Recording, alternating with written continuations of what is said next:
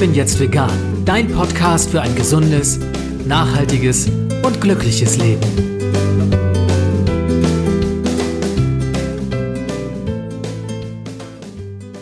Hey und herzlich willkommen zum Ich bin jetzt vegan Podcast. Mein Name ist Jens Herrndorf und ich freue mich sehr, dass du auch in dieser Episode wieder dabei bist. Bevor ich dir den Gast dieser Folge vorstelle, hier noch ein kurzer Werbehinweis. Spooks ist eine App, die dir die verfügbaren Hörbücher und Hörspiele bei deinem Streamingdienst anzeigt, also bei Spotify, Napster, Deezer oder Apple Music. Warum man das braucht? Tja, es ist manchmal gar nicht so einfach, die Hörbücher zu finden, die man sucht, und manche wissen vielleicht auch gar nicht, dass es dort überhaupt Hörbücher zum Streamen gibt. Spooks hilft dir dabei, die richtigen zu finden. Die App ist nach unterschiedlichen Genres oder Stimmungen organisiert. Du kannst aber auch nach Sprechern oder Autoren suchen, Bewertungen ansehen oder Titel merken und teilen.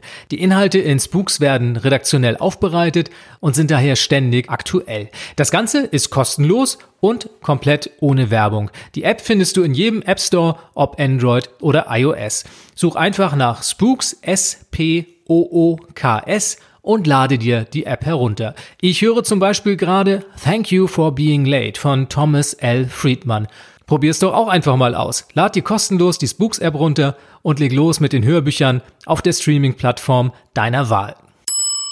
Jetzt aber direkt zur heutigen Episode des Ich bin jetzt vegan Podcast. Dass eine konventionelle Ernährung und Tierleid in vielen Fällen eng miteinander verknüpft sind, ist ein Fakt, den die meisten von uns nur allzu leicht verdrängen. Von der Produktion unserer Nahrungsmittel haben wir uns mittlerweile derart entfremdet, dass wir uns nur selten vergegenwärtigen, welch hohen Preis unsere Mitgeschöpfe dafür zahlen. Diese Missstände sichtbar zu machen und den Tieren eine Stimme und zum Teil auch eine neue Heimat zu geben, hat sich mein heutiger Gast zur Lebensaufgabe gemacht.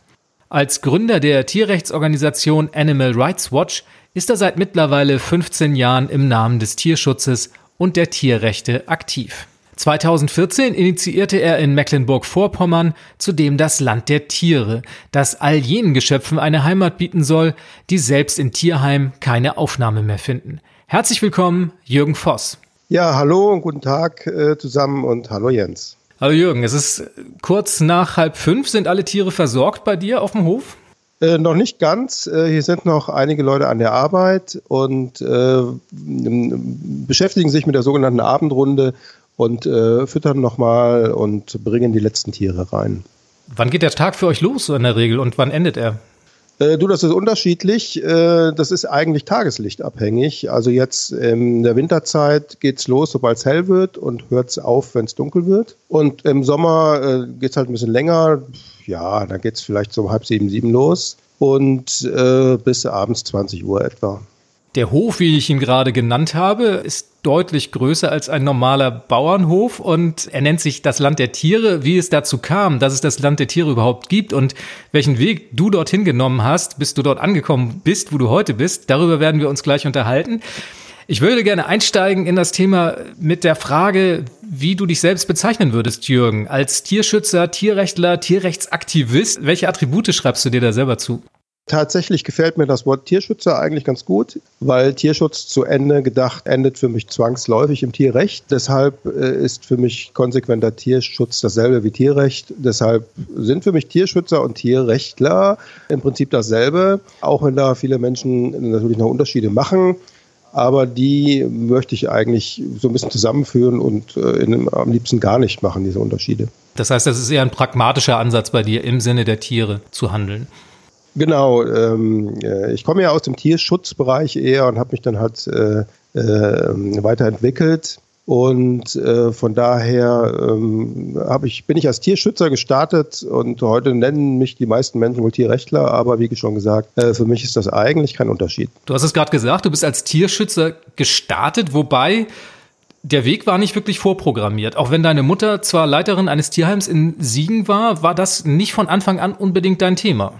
Nee, äh, eigentlich tatsächlich nicht. Bei uns in der Familie gab es da schon immer Tiere, aber eigentlich äh, war es nicht so programmiert. Ähm, das war während meinem Studium, als Tanja, meine heutige Ehefrau und ich, äh, 1994 war das, im Tierheim in Siegen ähm, anfingen, uns äh, zu engagieren. Äh, zunächst ehrenamtlich und dann ab Mitte der 90er tatsächlich ähm, Tanja in einem Angestelltenverhältnis und nicht nur ehrenamtlich ähm, als sogenannte Menschen, die den Notfalldienst machen, den sogenannten Notfalldienst. Das heißt, äh, wir haben dort gelebt in diesem Tierheim und haben uns um alles gekümmert, was außerhalb der normalen Öffnungszeiten so läuft. Das heißt, ähm, ja, Hunde aus brennenden Häusern holen, Fundtiere aufsammeln, äh, Räumungen begleiten und so weiter und so weiter. Und das wurde dann ganz schnell mehr, sodass ich dann im Vorstand war und Tanja halt fest angestellt in diesem Tierheim.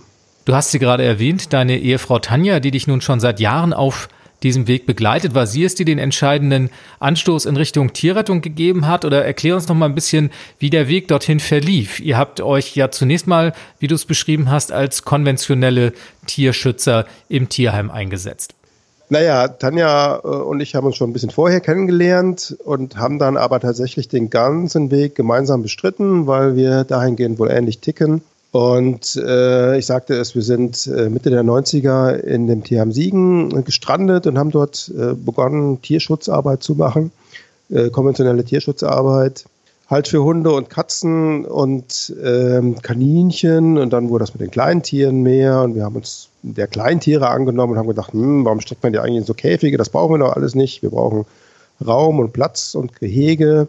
Und dann kamen auch die ersten Hühner und die ersten Schweine tatsächlich in diesem Tierheim äh, an. Da gab es so einen Bereich, wo wir wohnten, wo es eine Möglichkeit gab, auch diese Tiere unterzubringen. Und das war eher das, was unser Leben verändert hat. Am Anfang waren wir eigentlich die normalen Tierschützer. Und diese anderen Tiere, diese sogenannten landwirtschaftlichen Tiere, haben uns dann unsere ähm, Augen ein bisschen geöffnet, indem sie uns gezeigt haben, äh, dass man ja eigentlich gar nicht unterscheiden sollte oder dass es eigentlich gar keinen Unterschied gibt zwischen Hund und Katze und auf der anderen Seite zwischen äh, Schwein und Huhn. Und das waren halt in der Zeit einschneidende Erlebnisse in diesem Tierheim, äh, die dann auch die Grundlage waren für alles andere, was dann kam. Es gibt da ja diesen etwas unsäglichen Begriff der Nutztiere und genau die Unterscheidung sprichst du an. Ihr habt dann aus diesem Grund heraus Animal Rights Watch gegründet, um auf das Schicksal dieser Tiere aufmerksam zu machen. Erzähl uns ein bisschen was über die ersten Schritte dieses Vereins. Ja, vorgelagert waren eigentlich noch ein paar Schritte in dem Tierheim selbst. Äh, wir sind dann halt in dem Tierheim von fleischessenden Tierschützern zu vegetarischen Tierschützern geworden, äh, haben dann die ersten vegan lebenden Menschen kennengelernt, äh, sind dann vegan geworden in dieser Zeit und wollten uns innerhalb dieses Tierheims oder mit diesem Tierschutzverein, der Träger des Tierheims war, halt für äh, mehr engagieren und halt äh, für Veganismus werben was dann aber in diesem Tierheim so insgesamt nicht mehr so zusammenpasste und funktionierte. Und aus dieser Situation heraus ist dann 2004 Animal Rights Watch entstanden, indem wir äh, halt im Tierheim aufgehört haben und einen Verein gründen wollten, mit dem wir halt speziell uns für diese sogenannten landwirtschaftlichen Tiere einsetzen, eben nicht äh, nur für Hund und Katze, sondern eben für alle Tiere gleichermaßen. Und unser Fokus lag von Anfang an halt auf Öffentlichkeitsarbeit. Das heißt, das allererste, was wir mit dem Verein machten, war ähm, für die ersten Euros, die wir hatten, äh, ein Fernsehgerät gekauft und uns damit in die Fußgängerzonen gestellt und halt Filme gezeigt, die halt aus diesen Stellen stammen, die die meisten Menschen nicht so oft zu sehen bekommen. Der Effekt war ziemlich, ziemlich gut, äh, sodass wir dachten, hm, okay, so ein Fernseher ist eigentlich ziemlich klein. Es geht doch auch eine Nummer größer und haben uns halt so einen alten Lieferwagen gekauft und hinten eine große Leinwand eingebaut und haben dann, das war auch alles noch in 2004, das erste sogenannte Infomobil gebastelt und sind dann damit durch die Städte getingelt. Und das war in den ersten Jahren tatsächlich, also fast jeden Samstag die Runde, entweder nach Köln, nach Frankfurt, nach Düsseldorf, Dortmund und Siegen halt. Und haben uns mit diesem Infomobil in die Fußgängerzonen gestellt und ähm, auf sehr großen Bildschirmen und mit entsprechender Lautstärke halt das gezeigt, was viele Menschen halt verdrängen wollen. Und diese Erfahrung, die wir da in den ersten Jahren gemacht haben, hat eigentlich die ganze Arbeit von Arriva geprägt, weil dieser Effekt, dass die Leute vor den Monitoren standen und anfingen zu weinen und Emotionen hatten und was ändern wollten, das prägt noch heute die Arbeit von Arriva, indem wir halt Bilder sichtbar machen, die sonst im Unsichtbaren sind. Ja, und äh, Arriva entwickelte sich weiter. Ähm, wir bekamen halt mehr Aktive, wir bekamen Ortsgruppen, mehr Menschen engagierten sich, was eine sehr schöne Entwicklung war. Und das dauert halt bis heute an. Ich würde gerne an einer Stelle ansetzen. Du hast vorhin gesagt, dass ihr selbst auch zu Veganern wurdet, also zunächst zu Vegetariern, dann zu Veganern. Ist für dich praktizierter Tierschutz ohne Veganismus denkbar? Naja, äh, das ist ja gängige Praxis, es ist ja Realität, äh, dass vielerorts halt Tierschutz betrieben wird für ausgewählte Tiere, also für Hunde und Katzen in der Regel, ohne selbst vegan zu leben. Das ist dann halt kein Tierschutz aus meiner Sicht, sondern Hundeschutz oder Katzenschutz oder Taubenschutz oder was auch immer. Aber wenn ich von Tierschutz rede, darf ich ja nicht Tiere unterteilen in schützenswert und nicht schützenswert. Das heißt, zwangsläufig sehe ich äh, den Tierschutz im Veganismus enden, weil es gibt nichts Schützenwerteres für ein Tier als das eigene Leben. Von daher ähm, ist Tierschutz und Veganismus äh, für mich eins. Und ähm, Natürlich ist das in der Praxis noch anders, wobei viele Tierschutzvereine da auch in einem Prozess sind mittlerweile. Äh, ich sage das auch völlig wertfrei. Ich habe ja selbst begonnen als fleischessender Tierschützer Schützer, und ich dachte, ich bin toll und rette, rette die Tiere und bin auf der guten Seite. Aber irgendwann sollte halt mal so ein Punkt kommen, wo man sich auch mit mehr beschäftigt und sich überlegt, hm, ist da noch mehr als mein Hunde- und Katzenschutz vielleicht? Und äh, da hoffe ich natürlich, dass viele Tierschützerinnen und Tierschützer diesen Weg auch beschreiten.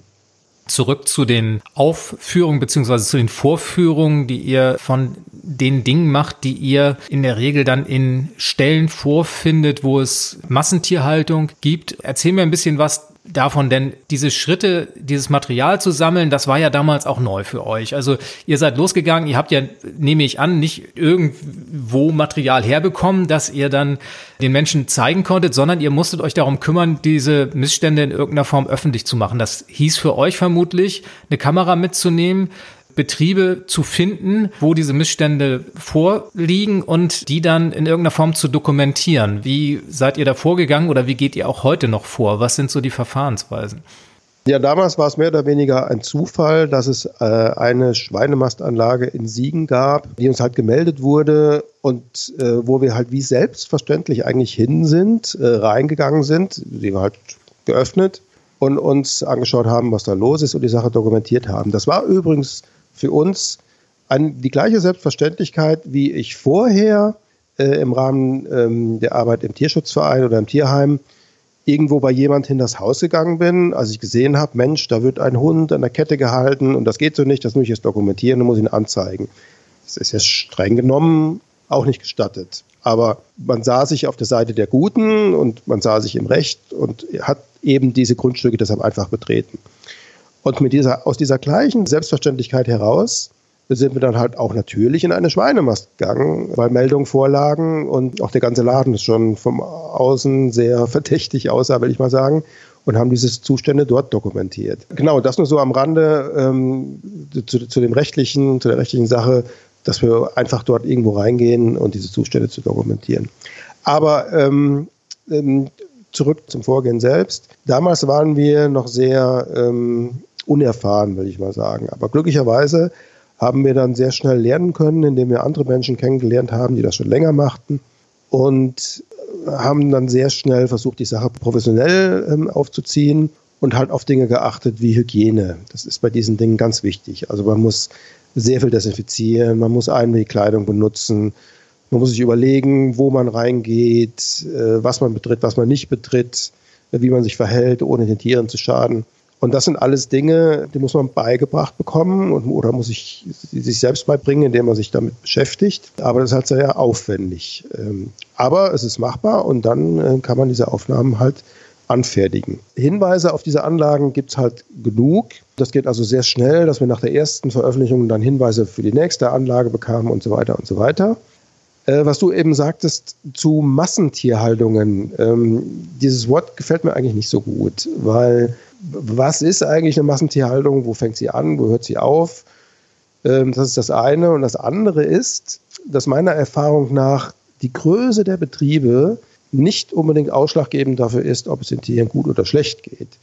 Also ich habe schon sehr viel kleinbäuerliche Haltung gesehen, wo die Tiere sehr, sehr schlecht gehalten wurden und es den Tieren sehr schlecht ging, ähm, wobei ich jetzt nicht große Betriebe schönreden will, aber sie sind nicht unbedingt dann noch schlechter als die kleinen. Hm, das heißt, da müssen wir durchaus unseren Blick auch mal korrigieren. Ja, ja, ich denke schon. Also dieser, diese Denkweise, klein ist gut oder besser und groß ist immer schlecht. Ähm, also groß ist immer schlecht, stimmt, aber klein ist eigentlich auch immer schlecht. Also so würde ich das sagen. Jetzt ist es so, dass du gerade erzählt hast, dass ihr diese erste Schweinemastanlage doch eher durch Zufall entdeckt habt. Wenn man sich diese Betriebe ansieht, die sind ja häufig in Gegenden, wo man jetzt nicht mal so ohne weiteres vorbeikommt. Ist das eine Strategie? Ist das Absicht, dass diese Betriebe so abseits liegen? Ja, selbstverständlich. Also die Bauernlobby äh, gibt sich jede erdenkliche Mühe, die Zustände, die in diesen Anlagen herrschen oder auch in Schlachthäusern herrschen, halt zu verstecken. Es ist essentiell sogar für diese Branche, das zu verstecken, weil selbst wenn alle gesetzlichen Mindestanforderungen eingehalten werden und vielleicht sogar noch ein Stück draufgegeben wird und darüber hinaus die Haltungsvorschriften ausgelegt werden, selbst dann ist das noch so schlimm und so dramatisch für die Tiere, dass das äh, jeden normalen Menschen halt schockiert. Und diese Bilder, die halt von der Lobby transportiert werden, die sind halt beschönigt und haben überhaupt nichts mit der Realität halt zu tun. Du sprichst da einen ganz wichtigen Punkt an. Es gibt ja durchaus gesetzliche Vorgaben für die Haltung von Tieren, gerade auch in der Landwirtschaft. Wenn die aber dann von den Landwirten eingehalten werden, heißt es nicht automatisch, dass es den Tieren noch gut geht, oder? Nein, natürlich nicht. Also man muss sich überlegen, nehme zum Beispiel Schweine. Schweine leben auf Betonspaltenböden, haben rings um sich herum äh, Betonwände oder äh, Metallgitterwände äh, in der Mast. Und es spielt das keine Rolle, ob dieses Schwein 0,7, 1 oder 1,5 Quadratmeter Platz hat. Das ist äh, völlig indiskutabel, diese Haltungsform. Und ob ich da nun Spielzeug reinhänge oder nicht, das ist der berühmte Unterschied zwischen Pest und Cholera. Also das ist alles so weit weg von, von jeglichem, wo sich das Tier annähernd wohlfühlen könnte, dass das völlig indiskutabel ist. Oder man sperrt ja Schweine noch in, in Kastenstände, man muss sich das mal überlegen, in, in körpergroße Käfige, wo sie sich nicht bewegen können und das ist gestattet. Also das ist alles völlig, völlig äh, ausgeufert. Und dabei betrachten wir jetzt nur die eigentliche Haltungsform. Es gibt ja noch viele Grausamkeiten darüber hinaus. Wenn ich daran denke, in der Milch, Milchproduktion trennt man Mutter und Kind am ersten Tag. Das ist eine dramatische Sache für diese Tiere und äh, ein traumatisches Erlebnis. Bei Schweinen nicht viel anders. Die, die kleinen Schweine bleiben vier Wochen bei der Mutter und werden dann getrennt. Also diese ganzen Grausamkeiten neben dieser eigentlichen Haltungsform kommen ja noch dazu. Jetzt beschäftigst du dich mit dem Thema schon viele, viele Jahre. Wie erklärst du dir, dass die allermeisten Menschen das nicht wahrhaben wollen? Weil wir wissen, dass es sich um Wahrheiten handelt. Es gibt Fakten, die gerade auch durch euch belegt sind. Warum lässt man das nicht an sich heran? Ja, ich denke, das hat unterschiedliche Gründe. Zum einen wird es den Menschen natürlich äh, sehr leicht gemacht, äh, sich äh, irgendwo hinzuflüchten und sich einzureden, dass es doch irgendwie passt. Es gibt halt die Strategie der Bauernlobby, das schön zu reden. Es gibt aber auch Strategien von Politik oder auch von ähm, konventionellen Tierschutzorganisationen, die hergehen und sagen, Leute, es ist vielleicht nicht alles gut, aber wir können das System reformieren, indem wir an ein paar Stellschrauben drehen und den Tieren ein bisschen mehr Platz geben und ein bisschen was ändern. Dann geht es den Tieren hinterher besser. Und aus diesen ganzen Strömungen heraus fällt es den Menschen natürlich einfacher zu glauben, hey, das Stück Fleisch, was ich esse, stammt bestimmt nicht aus der schlimmen Haltung, sondern aus dieser guten Haltung. Und solange diese Tore natürlich sperrangelweit aufgemacht werden von Lobby, Politik und manchen Tierschutzorganisationen, fällt es den Menschen natürlich leichter zu verdrängen und zu sagen, okay, irgendwie passt das schon mit dem, was ich da esse.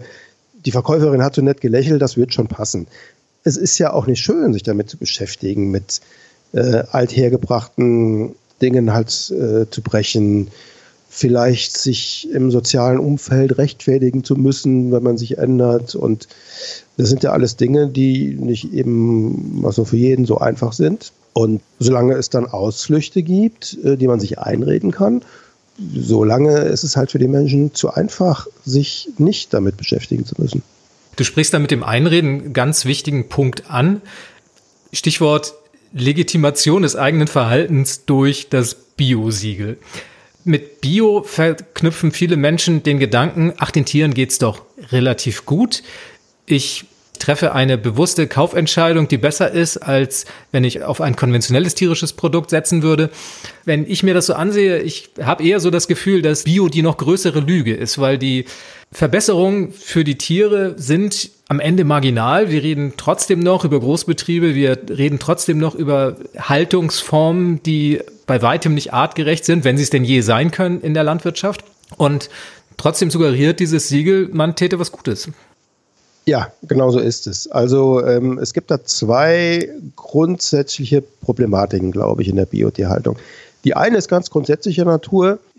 Eine gute Bekannte von mir, eine äh, Schriftstellerin Karin Duwe, hat mal gesagt, es gibt kein Fleisch von glücklichen Tieren, sondern nur von Toten.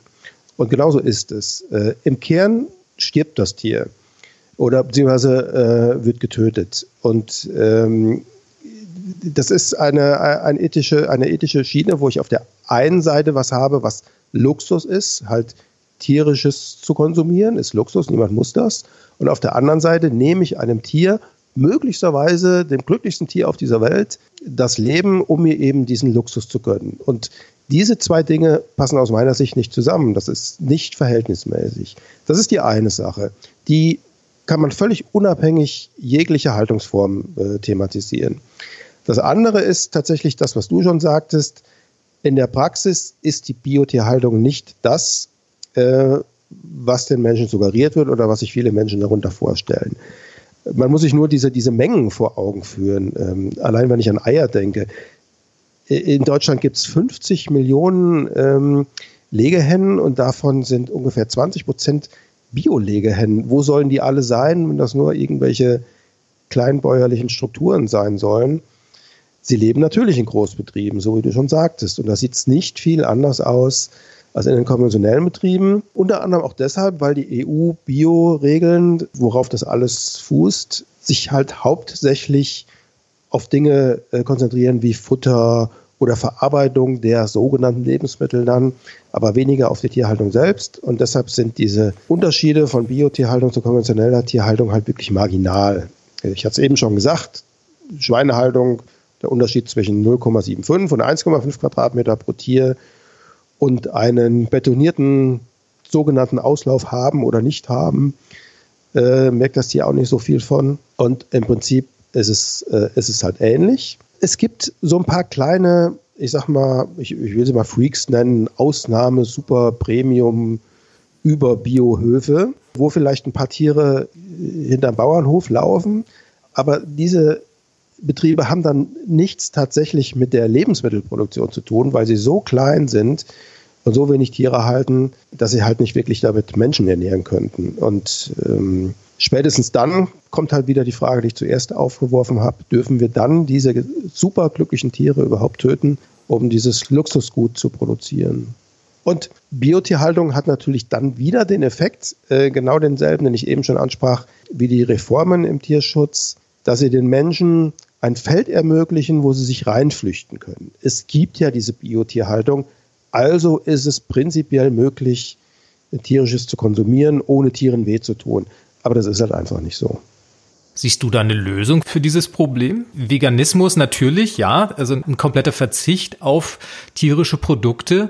Aber was kann der Weg dahin sein? Also wie kann man die Menschen in die Richtung bringen, allmählich zu einer Einsicht zu kommen und eine Verhaltensänderung herbeizuführen? Naja, das erste ist halt Ehrlichkeit. Ähm, wir versuchen es halt bei, bei, unserer Arbeit ehrlich zu transportieren und ehrlich zu sagen, was eigentlich los ist. Es gibt ja verschiedene Strategien. Die einen sagen, Mensch, wir müssen die Leute langsam daran gewöhnen und erzählen erstmal nur so eine Viertelwahrheit und in fünf Jahren erzähle ich die halbe Wahrheit und in zehn Jahren erzähle ich die ganze Wahrheit. Wir machen es anders. Äh, also wir setzen irgendwie auf den, wie soll ich sagen, auf den mündigen Bürger und die mündige Bürgerin, die einen, eigenen Kopf hat und denken kann und ähm, denen halt nur Informationen fehlen. Und wir möchten diese Informationen geben. Und das heißt, wir sagen schon, Leute, wenn ihr das ändern wollt, es geht nur vegan. Alles dahin für, ist keine Lösung, ähm, was dazwischen liegt. Nur Veganismus kann die Lösung sein. Seit 2014 gibt es zudem das Land der Tiere, das ihr in Mecklenburg-Vorpommern eröffnet habt. Das ist zum einen eine Zufluchtsstätte für Tiere, die anderswo keine Heimat mehr finden. Aber nicht nur das, ihr macht auch Aufklärungsarbeit. Erzähl uns ein bisschen was darüber, was ihr dort euren Besuchern bietet. Ja, äh, das ist wie du sagst. Also zum einen haben wir hier die Möglichkeit, auf sehr viel Platz den Tieren wirklich ein tolles Leben zu ermöglichen. Und meistens kommen die Tiere halt auch wirklich aus schlimmen Verhältnissen, ähm, sind befreit oder irgendwo gerettet worden und äh, können dann hier den Rest ihres Lebens ähm, halt in Glück verbringen. Allerdings wollen wir ähm, mit diesem Projekt hier Öffentlichkeitsarbeit machen.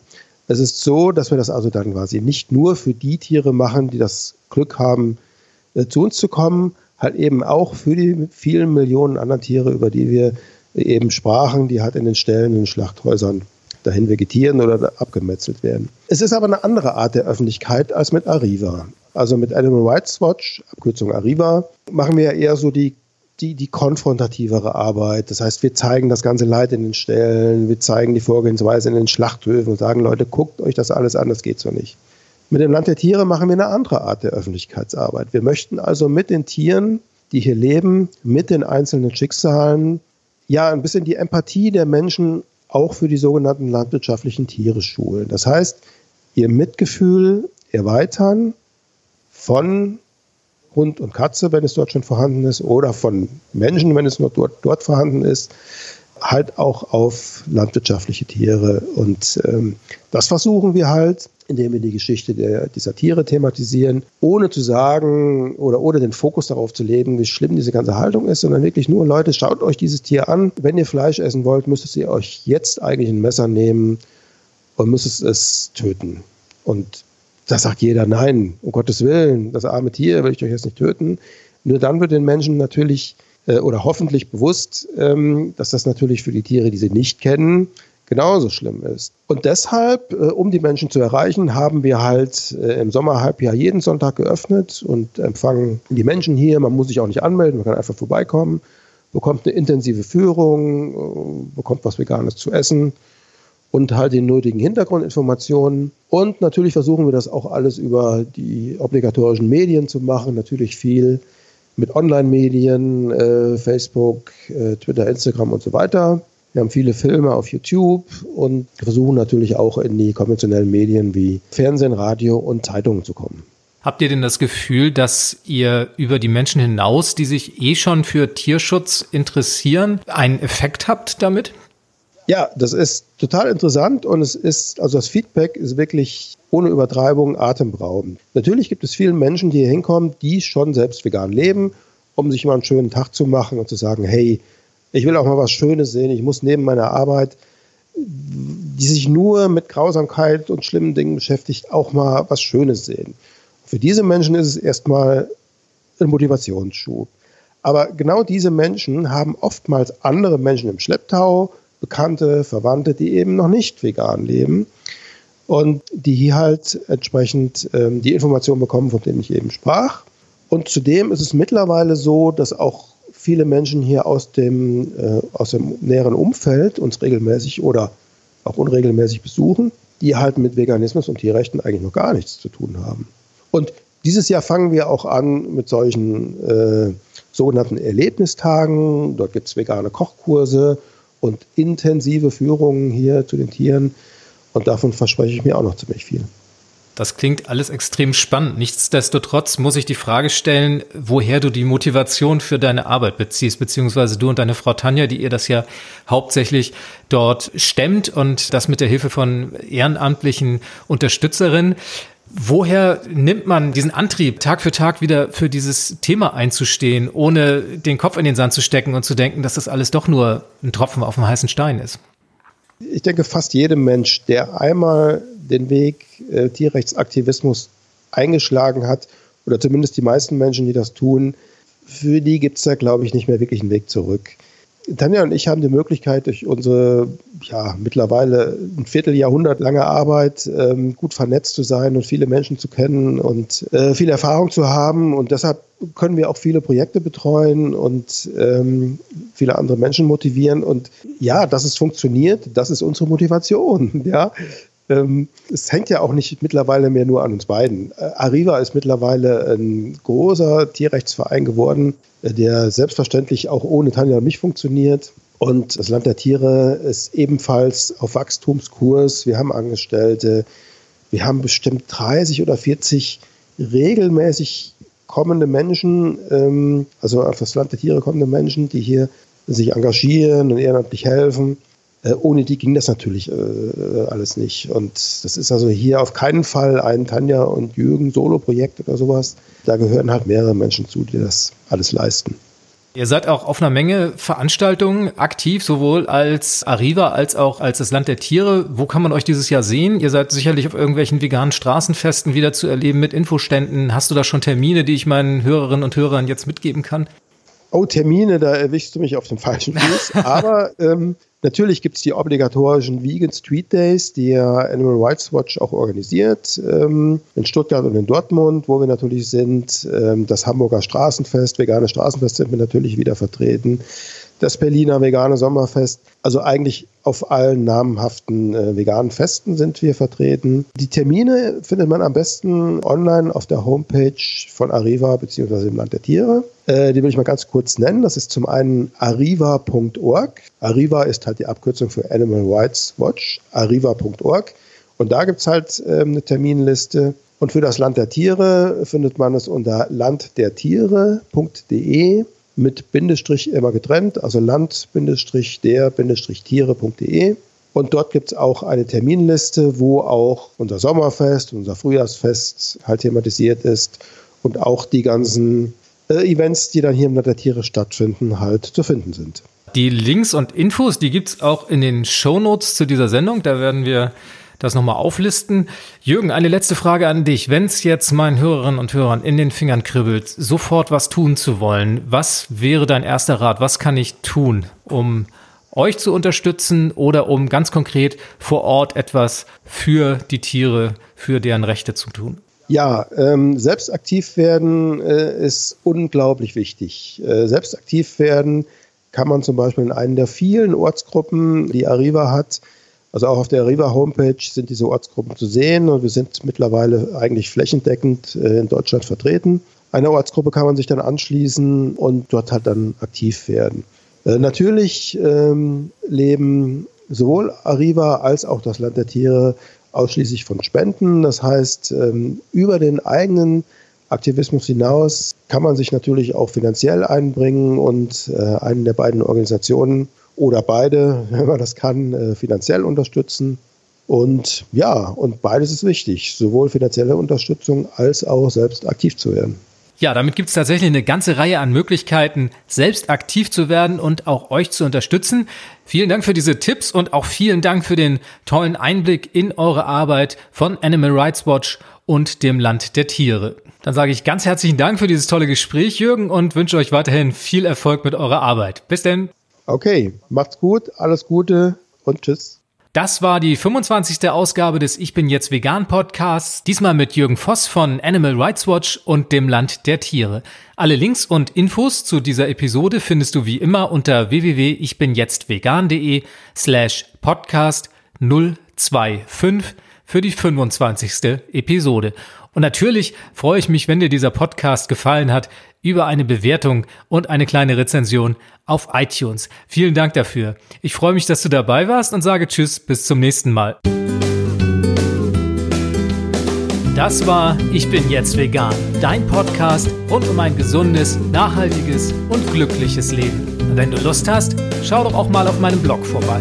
Unter www.ichbinjetztvegan.de findest du jede Menge Informationen rund um ein veganes Leben. Ich freue mich auf dich.